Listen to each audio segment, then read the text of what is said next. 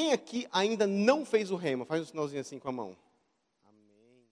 Glória a Deus. Você que está do lado dele, vira para essa pessoa e fala assim: ó, hoje ele vai pregar para você.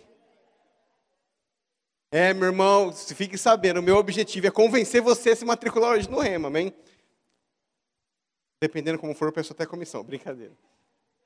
Mas, é, de fato, transforma a nossa vida. Então, essas pessoas nunca fizeram o Rema, certo? Isso quer dizer que todas as outras fizeram, não foi?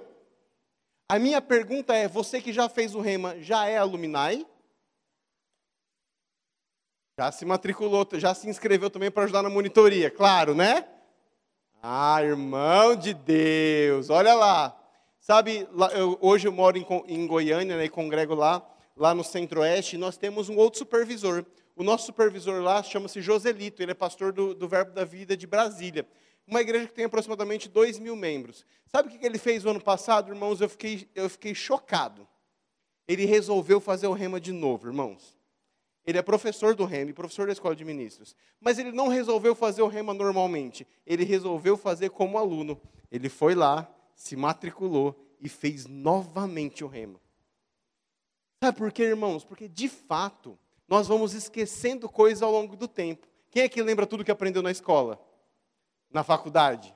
A gente não lembra, irmãos. A gente até mistura nossas histórias de infância. Às vezes você acha que foi para uma praia, não foi, foi na outra. Você achava que fazia isso, isso, isso que seu primo não fazia. Vai mudando. Sabe, a mesma coisa acontece com a palavra. Então, independente de se você já fez o remo ou não, você é nosso convidado, não só para vir como Luminai ou para estar ajudando na monitoria, mas se Deus quiser e tocar no seu coração, talvez você se matricule e faça de novo. Eu tenho certeza que você não vai sair perdendo, porque é impossível, irmãos, se, se aproximar da palavra de Deus e não se apaixonar por ela.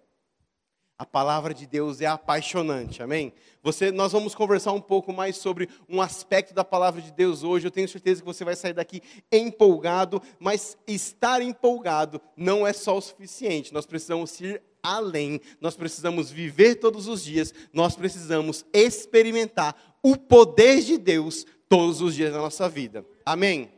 Você está feliz? Está mesmo? Mas quando eu fiz o remo, os professores tinham um hábito, e quando eu vi aquilo lá acontecendo, eu falei assim: o dia que eu der aula no rema, eu vou fazer a mesma coisa. Como quem está dando aula hoje sou eu, eu quero fazer a mesma coisa e você vai me acompanhar, pode ser? Pode. Pega por gentileza a sua Bíblia, levanta ela para cima assim, ó. Chacoalha ela assim para fazer bastante raiva para o capeta, irmãos. O diabo odeia que você lê a Bíblia. Quando você, quiser, quando você quiser frustrar o diabo, é só você abrir sua Bíblia, sabia? Isso quer dizer que quando você não lê ela, você está agradando ele, amém? Quiser baixar a Bíblia, não. Chacoalha ela comigo e fala assim: Esta é a minha Bíblia. Eu sou o que ela diz que eu sou. Eu tenho o que ela diz que eu tenho. Eu posso o que ela diz que eu posso. Na minha Bíblia existem verdades espirituais e o mundo espiritual é muito mais real que o mundo natural. É mais real que a minha roupa, é mais real que a minha cadeira, é mais real que os meus problemas, é mais real que as dívidas. A palavra de Deus e o mundo espiritual é a realidade que eu vivo. Em nome de Jesus. Amém e amém.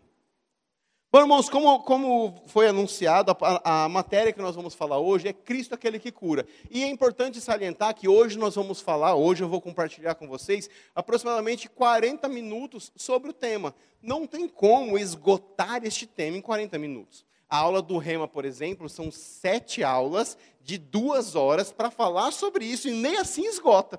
Então não tem como eu falar sobre tudo para você. Você não vai sair daqui entendendo tudo o que acontecia com Jó. Você não vai sair daqui sabendo todos os pormenores de como acontece o processo de cura. Mas eu pretendo fazer duas perguntas para você hoje e começar a responder estas perguntas hoje. Começar por quê, Diego? Porque ela só será terminada de responder quando você fizer o rema e se matricular. Caso você que já fez o rema não consiga responder com base bíblica tudo aquilo que nós estaremos perguntando, fica a dica. Você precisa passar aqui de novo, amém? Amém? Quero te fazer uma pergunta então. Deus pode me curar? Deus quer me curar? Não, não, vou perguntar de novo, você responde com vontade. Deus pode me curar? Deus quer me curar? Porque existe crente doente.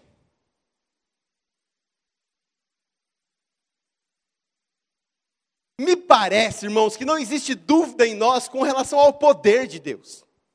Me parece também que não existe é, dúvida em, em saber que Deus bom gosta de curar seus filhos. Existe essa dúvida? Mas parece, parece que a gente não entende muito bem como funciona o processo. E às vezes acabamos por pensar, passar pela nossa cabeça que Deus talvez não queira me curar. Eu sei que Deus cura. Deus já curou muitas pessoas. Quem é que conhece alguém que foi curado por Deus? Todo mundo conhece, irmão. Até os ateus conhecem, até os ímpios conhecem. Mas às vezes, quando a doença acontece com a gente, a dor acontece com a gente, passa pela nossa cabeça que talvez Deus não queira nos curar. Por que, que isso acontece, Diego? O fato é que, irmãos, que nós estamos no mundo. O mundo está mudando, moldando, forçando a nossa mente o tempo todo. E às vezes nós temos uma recaída daquilo que nós somos em Cristo. Nós vamos ver daqui a pouco e passa por isso, pela nossa cabeça. E quando passa pela nossa cabeça, às vezes nós somos roubados. Amém? E qual que é o problema de ser roubado? O problema de ser roubado é que nós perdemos aquilo que nós temos. Vou te fazer uma pergunta, amém? Tá, tá no, hoje é uma aula demonstrativa do Rema, amém? Eu falei que meu objetivo é convencer você a se matricular no Rema. Irmão, você que já fez o Rema vai querer se matricular no Rema. Pode ser? Ah, Diego, eu já, me, eu já fiz o REM e não vou poder fazer de novo, nem ajudar na monitoria. Com certeza você vai pagar para alguém, não vai? Passa lá aquela pessoa que você sabe, deixa pagar. Ei, paguei a sua matrícula. É um presente. Ah, Diego, você está sendo apelativo. Tô, irmão. Muito, porque eu sei o quanto tinha que isso é bom. Você quer ver como você também sabe? Quem aqui gostaria de perder um real da sua conta todos os dias? Não? 50 centavos. 10 centavos. Você não gostaria de perder 10 centavos da sua conta todos os dias? Você poderia dizer para mim que por não conhecer a plenitude da palavra, você não perde 10% ou 10 centavos de palavra todos os dias? Por que, que a gente aceita, irmão, ser roubado em 10% ou 10 centavos daquilo que conhecemos da palavra, que poderia transformar a nossa vida e da nossa família, e não fazemos nada para mudar isso?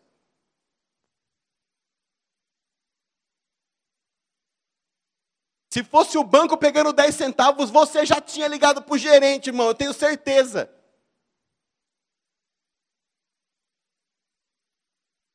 mais uma doença aqui, um problema familiar a colar. A gente vai aceitando e está errado em nome do eterno. Porque Cristo, quando morreu e ressuscitou, Ele não deixou para nós somente a garantia de que a nossa conta não seria roubada. Ele deixou a garantia de que nós seríamos prósperos em tudo que fizéssemos, inclusive na nossa saúde física. Amém? Irmãos, eu quero que você entenda que não conhecer e não estudar a plenitude da palavra todos os dias, não se debruçar sobre a palavra todos os dias, está roubando de você todos os dias. Todos os dias somos roubados em algo, porque nós não conhecemos em plenitude e em profundidade a palavra que transforma. Ah, Diego, só o rema ensina? Claro que não, mas o rema são três vezes na semana durante dois anos, estudando sobre isso, se debruçando sobre isso, com uma unção disponível para transformar a nossa vida. Talvez não seja tudo o rema, mas é um bom começo. Amém? Abra por, por gentileza sua Bíblia em Gênesis 1, 26. Quem chegou lá diz amém. Quem ainda não chegou diz glória. Vamos esperar que as glórias se tornem amém. Amém? Quem chegou diz amém. Também disse Deus: façamos, pois, o homem à nossa imagem e conforme a nossa semelhança. Tenha ele câncer? Não? Tenha ele enxaquecas, insônias e dor de cabeça. Tenha ele depressões, síndromes do pânico, é, é, todo e quanto é tipo de doenças psicossomáticas. Não. Tenha ele então uma predisposição para qualquer tipo de doença genética ou hereditária. Não está escrito isso aqui? O que está escrito então? Tenha ele domínio sobre os peixes do mar, sobre as aves do céu, sobre todos os animais domésticos, sobre toda a terra, sobre todos os répteis que rastejam pela terra. Criou Deus, pois, o homem, a sua imagem o criou, homem e mulher os criou. E Deus abençoou e disse: Sejam fecundos, multipliquem, encham a terra. Nós não vemos na criação do homem doença sendo criada. De fato, se você estudar Gênesis 1, você vai ver que assim que Deus termina de fazer alguma coisa, ele olha para a criação e faz uma constatação: Meu Deus, cara, isso é muito bom. Viu, pois, Deus que isso era bom. Tudo que é bom foi criado por Deus, amém? Deus não precisa, Deus não quer criar algo ruim. Sabe por quê, irmãos? Porque nós só damos aquilo que temos. Deus não tem doença, Ele não pode dar doença. Deus nos criou a sua imagem e conforme a sua semelhança. E sendo a imagem e semelhança de Deus, eu não tenho das doença, porque Deus não tem doença. Você imagina Deus com uma crise alérgica lá em cima, irmão? Hum, camarão no poço, hein? A pergunta é: da onde veio tudo isso então? Romanos capítulo 6, versículo 23 diz que o salário do pecado é a morte. Quando o homem peca, em Gênesis 2, 16 e 17, o homem está provando conhecimento do bem e do mal, ele comete um crime contra a instrução direta de Deus e ele peca. Ah, o texto diz que o homem ali morre espiritualmente. Agora, Adão viveu 900 anos. Como funciona essa morte, pelo amor de Deus? Tem alguém aqui com 900 anos? Você está vivo? Adão pecou, morreu e continuou vivendo porque o pecado não foi na carne.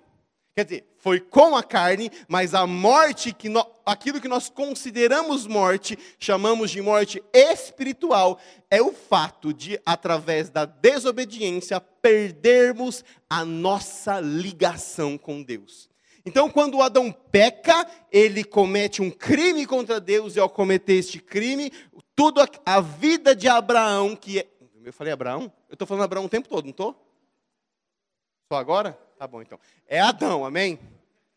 Se eu falar Abraão de novo, sabe que é de Adão que eu estou falando. Estou brincando, vocês me corrijam. Só me avisa, só que eu conserto. Adão, quando peca, ele perde esta conexão espiritual. E ao perder a conexão espiritual, ele se torna entregue à morte, ao pecado. Entregue. Vamos trabalhar isso daqui a pouco. Por que isso acontece, Diego? É simples. O peixe foi criado da água. Quando você tira o peixe da água, o que acontece com o peixe? O, o, o, a, a, árvore foi criada na terra. Quando você tira a árvore da terra, o que acontece com a árvore? O homem foi criado em Deus. Quando você tira o homem de Deus, o que acontece com o homem? Pronto. Isso aconteceu. Abra sua Bíblia em Deuteronômio, capítulo 28, por gentileza.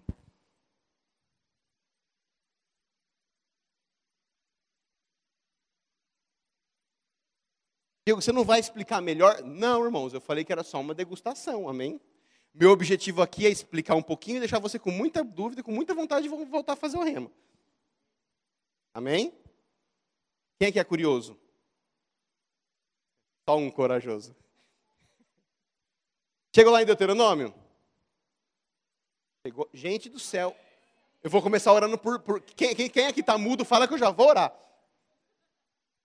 Deuteronômio 28, 1. Chegaram? Vai, vamos de novo. Chegaram? Se atentamente ouvides a voz do Senhor teu Deus, tendo cuidado de guardar todos os seus mandamentos, que hoje te ordeno, o Senhor teu Deus te exaltará sobre todas as nações da terra. Versículo 2: Se ouvires a voz do Senhor teu Deus, virão sobre ti e te alcançarão todas estas bênçãos. Amém? Versículo 15: Se, porém, que não se, não se derem, dereis ouvidos à voz do Senhor teu Deus, não cuidando em cumprir todos os seus mandamentos e os seus estatutos que hoje te ordeno, então virão todas estas maldições sobre ti e te alcançarão.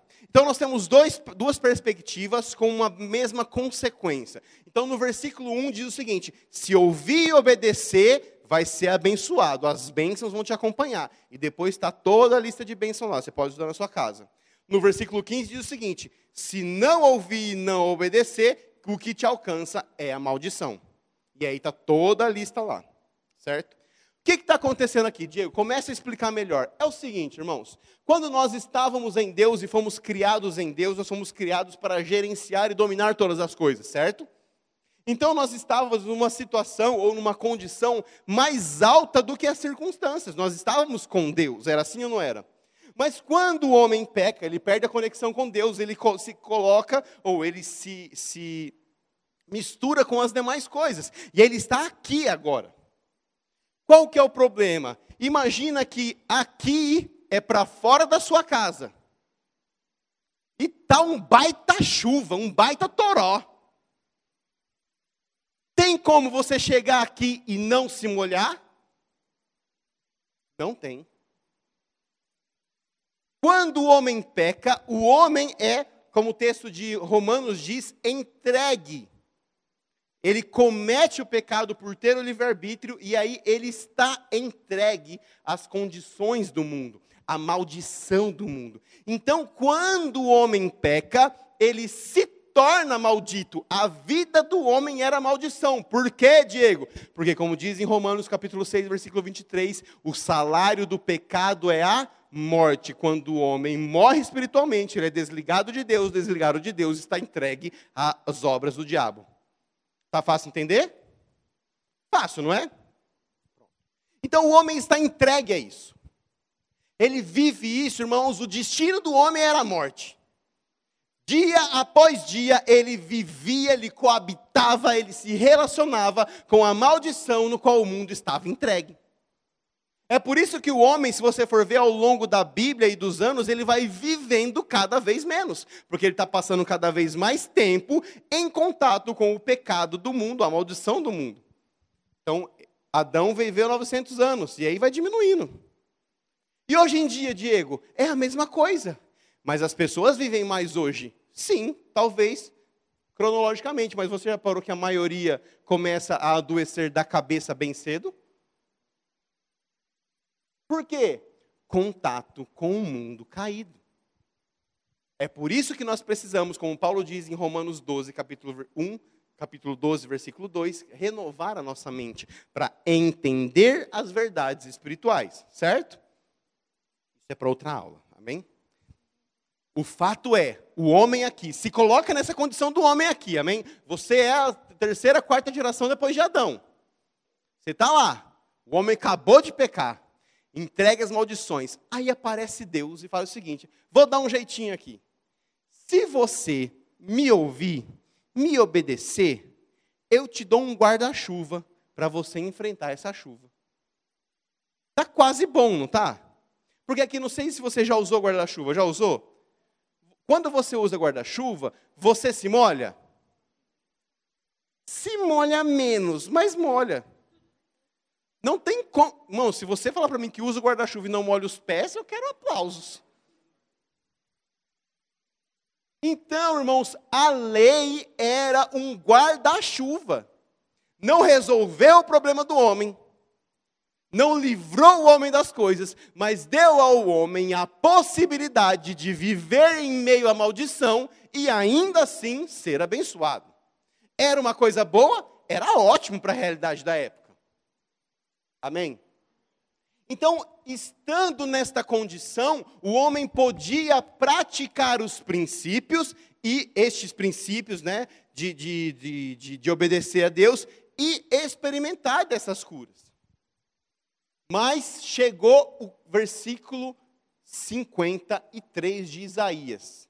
Cutuca a pessoa perto de você assim, e fala assim para ela: Isaías 53. Vira para outra pessoa e fala assim: Isa... faz, faz uma cara bem profética, assim, aponta o dedo para ela assim e fala: Isaías 53. Por acaso essa pessoa fez aquela cara assim para você? E aí? E daí? O que, que tem lá? O que, que tem lá, irmão? O que, que tem lá? Vamos lá então. Isaías 53. Vamos descobrir que raios tem em Isaías 53. Isaías 53, irmãos, não é de fato o fato. Isaías 53 é uma profecia sobre um dos um não, né? Sobre o fato mais importante que já presenciou nesta terra. Amém. Chegou lá Isaías 53. Então faz de novo aquele suspense para a pessoa que está perto de você. Isaías 53. Vamos ler a partir do 4, amém? Irmãos, eu vou ler a primeira palavra e já vou parar. Eu estou tipo João Kleber. Quem é que der para o João Kleber? Você se denunciou, eu sei que você tem mais que 35. Amém? Então vamos lá. Ó, repete comigo. Certamente. Para, para, para, para, para, para. Irmão, se começa com certamente, é porque não existe dúvida nenhuma. É assim, não é? Você fala certamente quando você está com dúvida? Você fala certamente quando está 99% certo? Você só fala certamente quando está 100% certo. É assim ou não é? Certamente ele tomou sobre si as nossas o quê? E as nossas o quê? Levou sobre si e nós o reputávamos por aflito, ferido de Deus e oprimido. Olha só como é o homem, irmãos. Jesus vem, ele toma sobre si, ele toma a dor e a enfermidade, ele pega para ele. É isso que o texto original quer dizer. Ele pegou para ele. Sabe que o homem olhava e falava? Tá todo perebento, olha lá. O homem nem se ligou que a pereba em Jesus era dele. Ele diz que nós o reputávamos. Não está dizendo que Deus o reputava, nem está dizendo que ele era. As pessoas olhavam para Cristo e falavam assim: cheio de doença. E Jesus está dizendo o seguinte: dá para mim. Não, não, não, é, não dá para mim, não, porque diz que ele tomou. Talvez se ele desse a opção, a gente ia querer ficar com a nossa, amém? Ah, não, deixa essa dorzinha de cabeça aqui comigo, Jesus. Como é que eu vou reclamar lá no trabalho? Só em Goiânia acontece isso. Só em Goiânia. Eu acho que isso dá uma testada, hein? Hum. É, eu sei, eu sei. Mas Jesus foi mais esperto. O que, que ele fez? Tomou.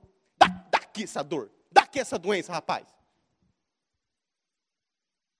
Ele foi traspassado pelas nossas transgressões e moído pelas nossas iniquidades. O castigo que nos traz a paz estava sobre ele. E pelas suas pisaduras, pisaduras dele, o que aconteceu? Nós fomos o quê? Não, você leu errado. Está dizendo que nós vamos ser, não está? Não está dizendo que vai chegar? Tem certeza? Está dizendo o quê? Fomos. Irmãos, eu sou muito ruim de português, quase um analfabeto funcional. Mas eu me lembro que fomos é passado. É assim ou não é? Então nós vamos receber a nossa cura, não vamos?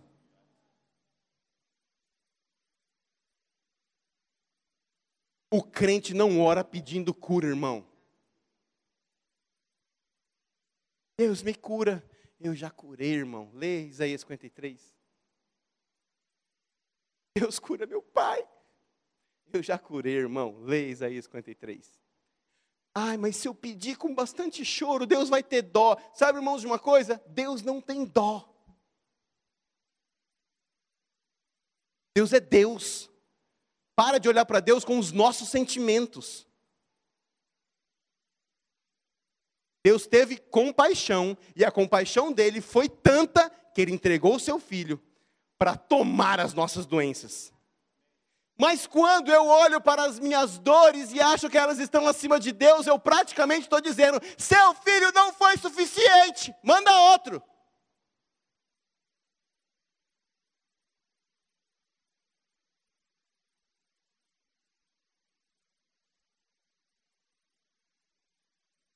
É ruim aceitar uma dor de cabeça, não é? Pode fazer mais, irmãos. Porque ele tomou sobre si as dores, as doenças. Ele resolveu o problema, irmãos. Nós estávamos aqui com o guarda-chuvinha aqui, ó, olhando todo o nosso pé. Ele chegou e disse o seguinte: "Sai da chuva, vem aqui para dentro de casa, rapaz. Aqui nem o vento te toca. Esta é a graça." Sabe, irmãos, enquanto existe muita gente pedindo cura, Deus está dizendo: Eu já te dei, experimenta a graça, aquilo que religava você com, com o homem, com o homem com Deus, aquilo que te dava nova vida espiritual, já foi feito. É Cristo morto e crucificado, e agora Cristo em nós, a esperança da glória. Sabe, irmãos, existe um poder disponível em mim e em você que muda toda e qualquer circunstância. Existe dentro de nós a capacidade de tirar qualquer pessoa da chuva e colocar ela num lugar fechado, climatizado, do jeito que é necessário. Sabe por quê? Porque o poder de Cristo opera em nós. Vira para a pessoa que está perto de você, aponta o dedo para ela e fala com muita convicção: existe poder em você, rapaz. Antes que ele fique se achando, fala assim para ele: o poder não é seu, é de Deus, mas você pode usar. Irmãos, a gente crê na salvação e a salvação dá o mesmo acesso à cura. Nós não podemos aceitar que somos salvos sem aceitar e entender que também somos curados. Está tudo no mesmo barco. Está tudo no mesmo lugar. Está tudo na mesma cruz. Precisamos entender, entender e ler e entender até que nossa nossa nossa declaração seja assim. Como você se chama? Eu me chamo Diego. Jesus levou minhas dores. Marquine Moreno. É sério, irmão. É sério. Sabe por quê? Porque o diabo, irmãos, ele não é inteligente, mas ele é persistente. Ele tenta sempre da mesma forma o tempo todo. E se um dia ele pega a gente desprevenido, nós nos colocamos numa condição onde podemos experimentar a cura do diabo. Eu lembro como se fosse hoje, irmãos. Estava tendo um surto de dengue aqui em Bauru. Eu nem estava participando da conversa, estava tendo uma conversa e eu ouvi algumas pessoas falando: Nossa, você viu que descobriram? Que o mosquito da dengue só pica entre 10 e 2 da tarde, na região da canela. Irmãos, eu nem estava participando da conversa, eu só ouvi. No dia seguinte, estou lá em casa, de repente, caiu lá. Hora que eu olho, roupinha de cadeieiro, conhece? Zebrada, roupinha zebrada, listrada? Então, na hora, na hora, eu lembrei. Dez, depois das dez, na canela, o que, que é? Irmãos, por Deus, minha resposta foi: tá amarrado, Satanás, eu não vou ter dengue, não, deve ter morrido curado essa desgraça.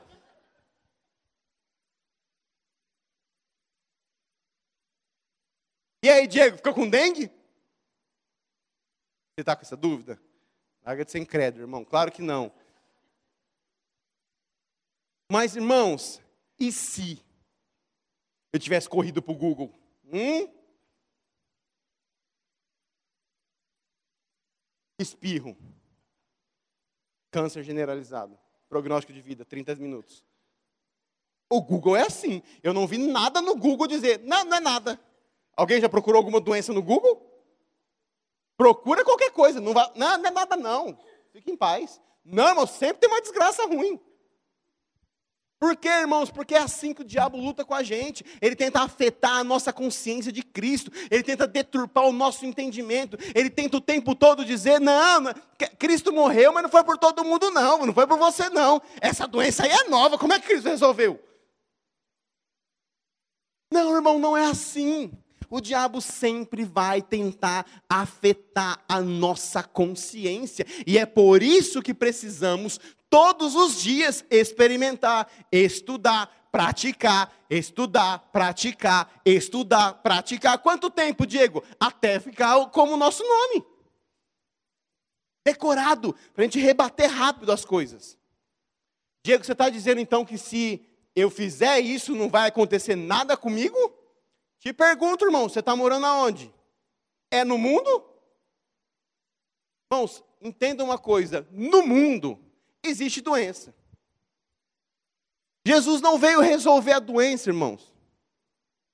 Jesus veio resolver a cura. Talvez por viver no mundo, doença, dor ou enfermidade cheguem em você. Mas você nunca pode esquecer que em Cristo você já tem a cura. Em Cristo já está disponível uma vida plena em Deus. Em Cristo todas as coisas já foram resolvidas, porque tudo isso já foi pregado na cruz do Calvário. Então, irmãos, o que está acontecendo? O que está faltando para este mundo? Que eles possam olhar para nós, pessoas que entendem quais são as realidades da nossa nova criação Entenda que nós já somos justiça de Deus e por isso temos a autoridade do crente para poder dizer: Ei, diabo, tira suas patas imundas do meu corpo. Você não tem direito. Sabe por quê, diabo? Porque essa conta já foi paga. Sabe, irmão, se chegar para você uma conta de energia que você já pagou, não importa quanto dinheiro você tenha, você vai ligar e dizer: Ei, já paguei. Você é bilionário e chegou uma conta de 15 reais, você vai falar assim: não, deixa para eles. CPFL está precisando. Não vai, você vai. Liga lá, eu não vou pagar de novo.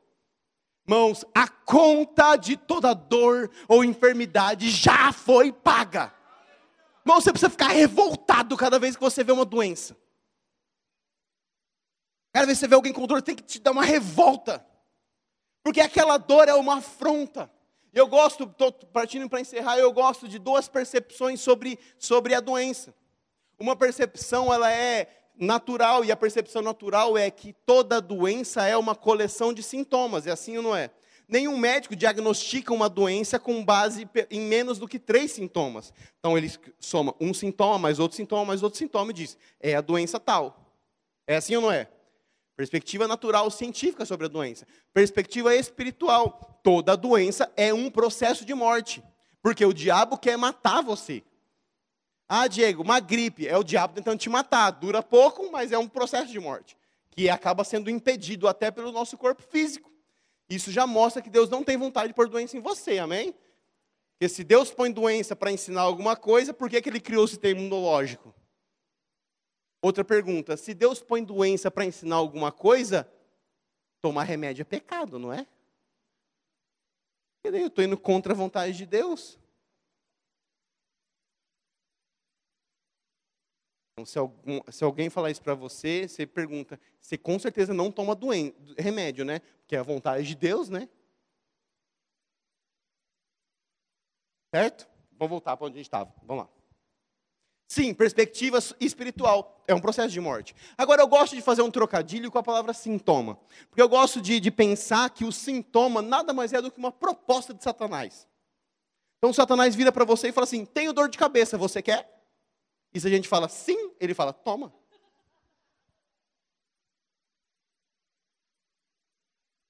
E aí, porque não, não recusamos sintoma, colhemos doença. Aí a gente está andando, ah, tchim, hum, acho que eu vou gripar. Você se levanta rápido da cadeira, dá aquela fisgada, hum, acho que inflamou, inflamou meu ciático.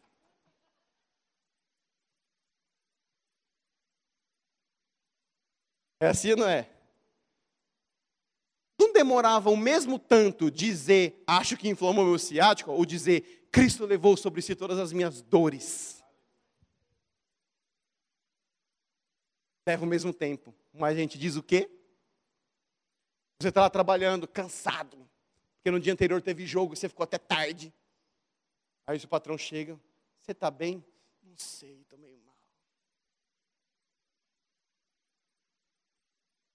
Não, irmãos. Vamos ser referência de saúde divina no nosso trabalho. Que os nossos patrões possam olhar para a gente e falar assim: caramba, você nunca tirou atestado? Não, eu sou curado.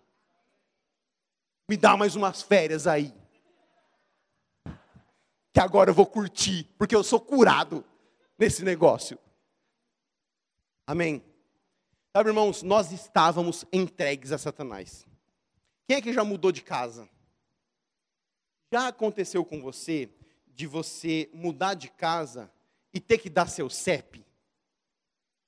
Você acertou seu CEP novo? Porque você estava acostumado com o velho, é assim ou não é? E daí você fica, ai meu Deus do céu. Aí hoje em dia ainda tem o celular, você abre e lê o CEP, né? Então, irmãos, você morava numa casa.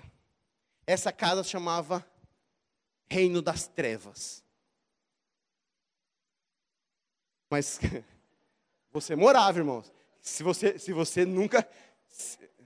Eu falei o quê? Reino das Trevas. Império das Trevas. É, dá na, vai. Você morava lá, amém? Era uma desgraça, era ruim, você era viciado, essas coisas todas. Pronto. Você morava aqui, mas você encontrou Cristo e você foi transportado para o reino do Filho do seu amor. Mas às vezes, quando a dor de cabeça chega, qualquer coisa chega, você ainda está dando o CEP antigo. Nós precisamos aprender a dar o CEP novo. Sabe o que eu mais gosto nessa ilustração? Que quando o CEP está errado, o que acontece com a correspondência? Volta para o remetente, irmão. Então, todas as vezes que o diabo vier com alguma doença, sintoma ou pensamento, você vai dizer: Ei, CEP errado, leva de volta essa dor de cabeça, fica lá com você, Satanás. Aqui não tem mais, eu não moro mais nessa casa, eu não moro mais na casa da desgraça, eu não moro mais na casa onde a falência chega, eu não moro mais no lugar onde a doença pode entrar, onde a dor pode infernizar. Eu agora moro com Cristo, eu estou muito acima, muito acima acima de todo principado, potestade e poder. Eu estou com Cristo, onde a doença não pode mais, não tem mais o poder de me tocar. Esta é a verdade que a Bíblia nos diz. Diego, mas eu já vi pessoas crentes ficarem doentes e até morrer disso. Abre para a gente ler a sua Bíblia em Romanos 3.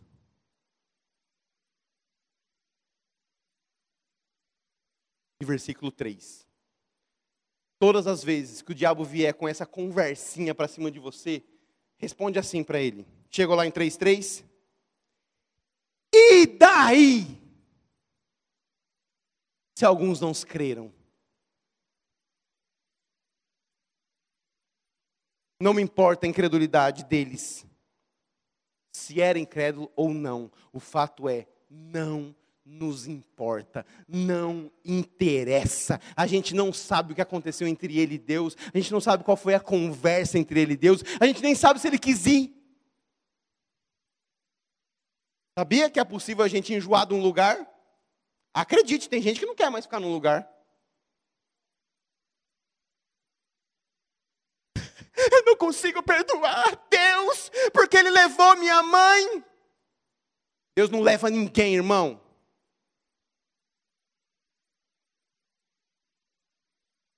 Coitado, foi tão cedo.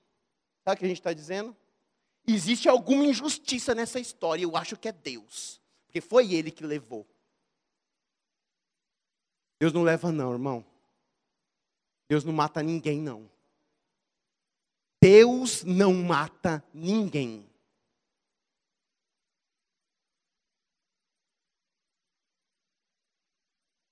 Nunca. Era mais fácil ter matado o diabo, não era? E ele não fez isso. Vai fazer com alguém que a gente ama? Não. O que aconteceu então, Diego? Não me interessa.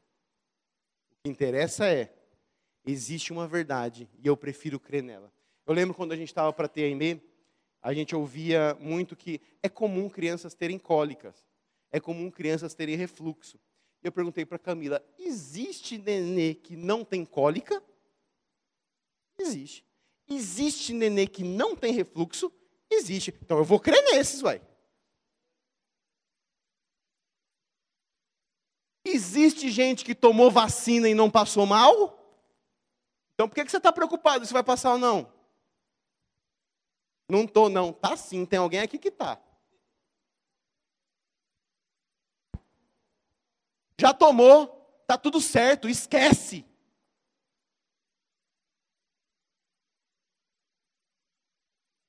Mãos, mãos, eu, eu, parece óbvio, eu sei, acredite, eu sei. Mas às vezes até eu penso isso. Se existe a coisa boa e existe a coisa ruim, por que, que eu vou crer que comigo pode acontecer o ruim?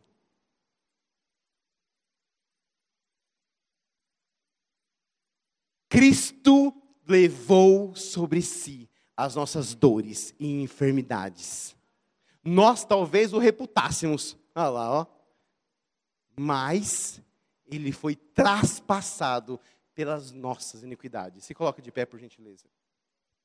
Pai, em nome de Jesus, eu te dou graça pela Sua palavra que é viva e eficaz. Eu te agradeço, Deus, pela verdade da palavra, Pai, se tornando cada vez mais forte no meu coração e no coração de cada um dos meus irmãos.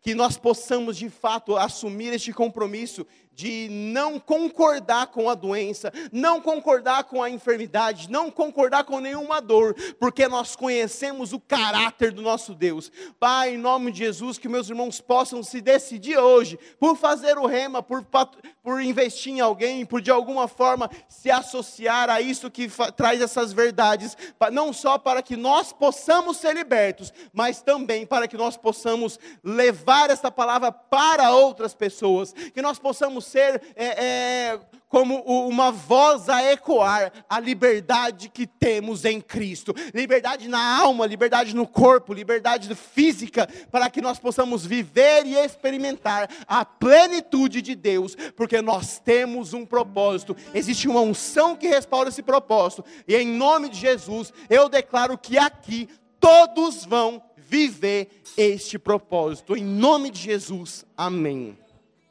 Bom, se você está aqui com alguma dor, doença ou enfermidade, você pode pegar essa palavra, crer, confessar e ser livre. Mas se você quiser juntar a sua fé com a minha no final, assim que acabar tudo, você pode me procurar aqui na frente, amém?